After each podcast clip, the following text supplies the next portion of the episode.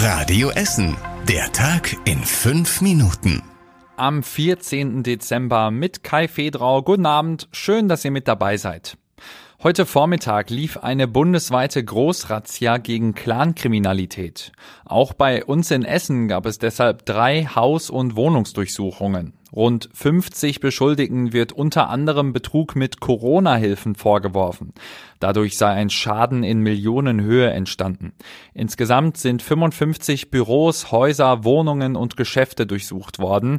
Bei der Razzia wurden acht Haftbefehle vollstreckt. Allein in Nordrhein-Westfalen gab es Razzien in 20 Städten.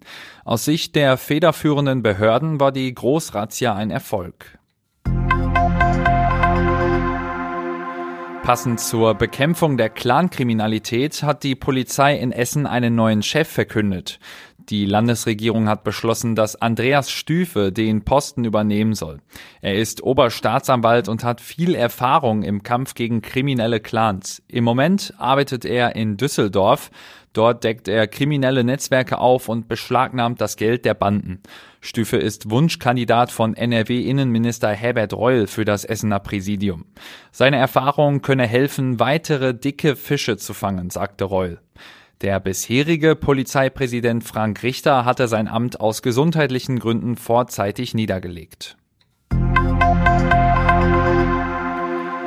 Pläne für das geplante schnellere Internet bei uns in Essen werden deutlich konkreter. Für das neue Glasfasernetz von Ruhr Fiber steht jetzt Vodafone als Vermarktungspartner fest. Mit dieser Partnerschaft steht also die Basis für den weiteren Ausbau des schnelleren Internets in Essen. In welchen Stadtteilen der Ausbau startet, soll in den nächsten Monaten bekannt gegeben werden. Ende 2023 sollen dann rund 150.000 Haushalte sowie Unternehmen und Krankenhäuser mit schnellerem Internet versorgt werden.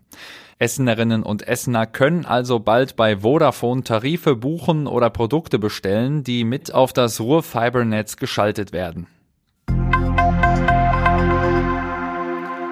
Es gibt konkrete Vorschläge, wie der Willy Brandt Platz in der Innenstadt bald aussehen könnte. Drei Konzepte von Planungsbüros sind fertig.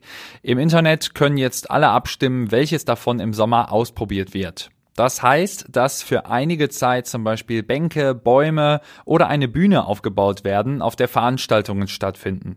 Mit dem Testlauf will die Stadt einen Eindruck bekommen, was am Willy Brandt Platz funktionieren könnte. Die Abstimmung zum Willy Brandt Platz läuft bis Mitte Januar.